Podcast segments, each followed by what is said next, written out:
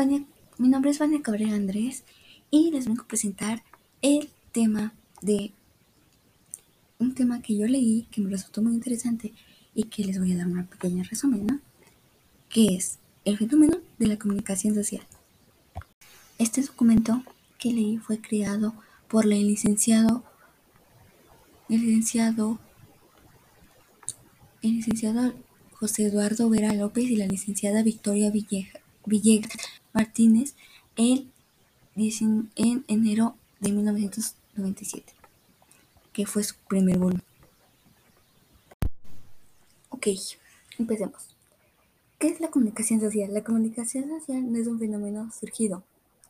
O sea, en el siglo XX, con el progreso de las tecnologías electrónicas, ni tampoco la época moderna o contemporánea con la invención de la imprenta, la fotografía y el, el telégrafo. Ninguno de estos formó el surgimiento de este fenómeno. ¿Ok? Ok. Ok, el desarrollo.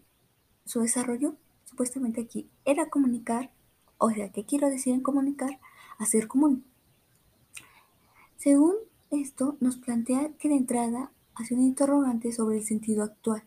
O sea, te das cuenta que con el paso que ha recorrido hemos tomado más la palabra comunicación con la tecnología Ok. ¿Quién es comunicación?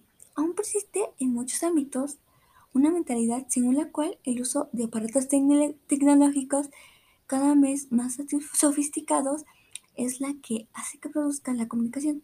O sea, que mientras más sofisticado o con más vayamos evolucionando con los dispositivos, ¿a eso se le va a llamar comunicación? No. Ok, eso no es comunicación.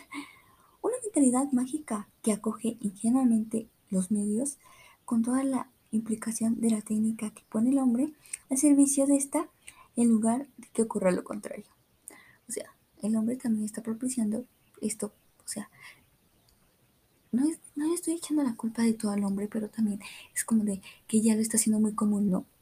Ok, y pues en vez de que te sientes a platicar, es como de que ahora agarras tu celular y hablas.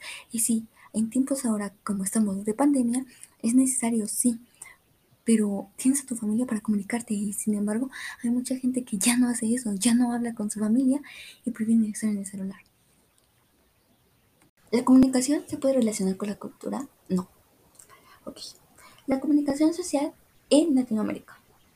La realidad de Latinoamérica es que descubrieron signos de comunicación en comunicación.